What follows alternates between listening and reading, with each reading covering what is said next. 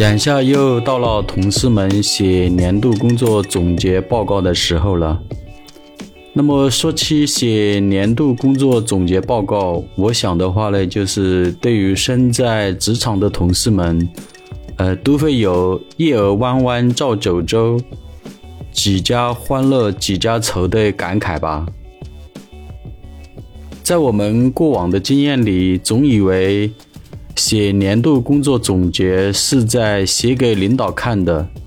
啊，是在给老板表忠心呐，啊，或者是在给团队成员来表决心呐，啊，等等吧，呃，甚至几度认为写好年度工作总结事关老板给自己发多少年终奖，然后呢，呃，如果年度工作总结写得好的话呢。呃，关系到自己的来年的这个升职加薪呐，啊等等，个人切身利益的一件大事情吧。呃，有一句话说得好啊，就是如果你没有错，你根本你根本就不用发火；如果你有错，你根本就没有资格发火。呃，这个什么意思呢？其实关于写年度工作总结报告。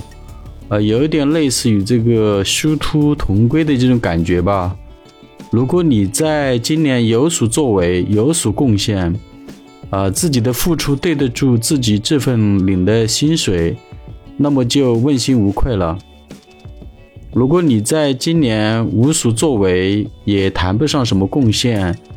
公司还是每月按时的啊给你发薪水的话，那么就应该对公司心存感恩。啊，对领导的包容心心存感激，啊，对领导的包容心心存感激，对同事们的关心呢，呃，表示感谢。呃，其实写年度工作总结报告的目的是为了检视自己的作为，是是写给自己看的啊，不是写给别人看的啊，或者是去喊口号之类的。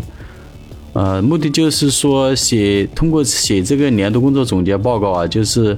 让自己在新的一年到来的时候的话呢，来总结自己在工作上的偏差啊，或者存在的一些失误，那么找到新的一年里呢成长发展的一个机会啊，在新的一年里呢做更好的自己。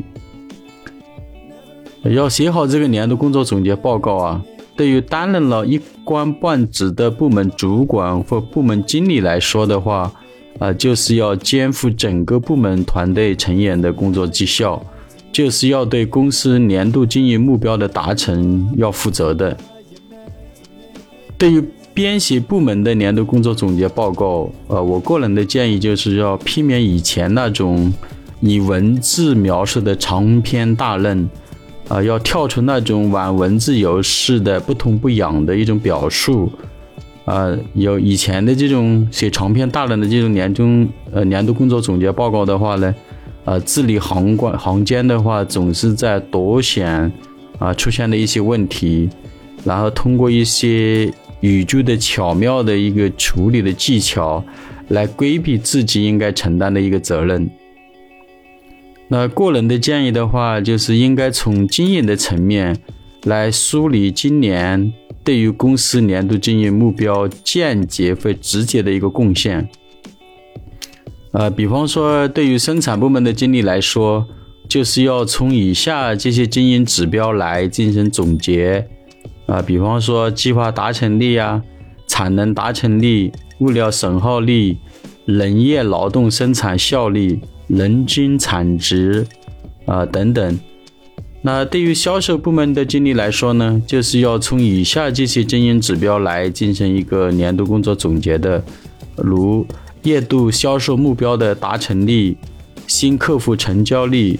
销售投入产值产值比、销售投入产值比啊、客户拜访目标的达成率、客户拜访转化率等等啊，来进行一个。啊，就是从这个数据方面来进行一个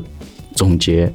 啊，尽量少用一些文字的口号式的来进行总结。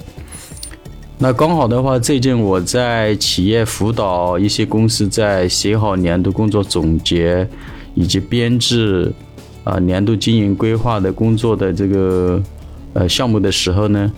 那么啊一些公司的话，这个二零零二年的大部分的经营目标啊都是没有达成的，那么他们也会跟我聊起这些话题，特别是。啊，老板呢，或者总经理啊，哎，他为什么，呃，这个每年的这个目标都达不成呢？然后经营业绩的话也不尽人意。那其实除了眼下的这个大环境的不利影响以外啊，大家都知道的啊，比方说疫情的影响啊，呃，这个俄乌战争啊等等啊，包括这个欧美呃这个欧洲的经济的疲软啊，包括美国的加息啊等等吧。那其实的话，最核心的问题。还是团队成员的经营能力和岗位价值输出的一个能力啊偏弱所导致的。因为大环境对大家都是一样的，但是啊有的企业它就完成的非常好啊，甚至超额完成目标。呃，所以的话，呃最核心的还是呃内部的一个经营能力跟岗位价值输出的能力的比较偏弱吧，呃所导致的吧。那公司的年度经营目标其实是公司健康发展的，呃，基础与保障，如年度销售总金额、年度盈利目标、年度市场占有率、年度新产品上市复刻率，然后客户投诉率、客户满意度等等。公司年度经营规划是实现公司经营目标的路径与方法，如质量管理体系的应用。六 S 管理督导手册的落地推行啊，落地执行，企业文化的宣传与推行，绩效沟通与互动，员工职业素养的提升训练等等。要避免公司经营目标成为一组口号啊，或者避免成为一种象征的意义，那就必须有必要对二零二三年的经营目标进行充分的沟通，要对目标进行分解和分析。呃，要对公司现有的优势进行总结，对公司现有的劣势进行彻底的整改，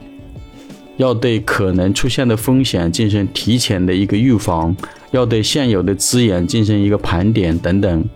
才能做到成竹在胸，指挥落定。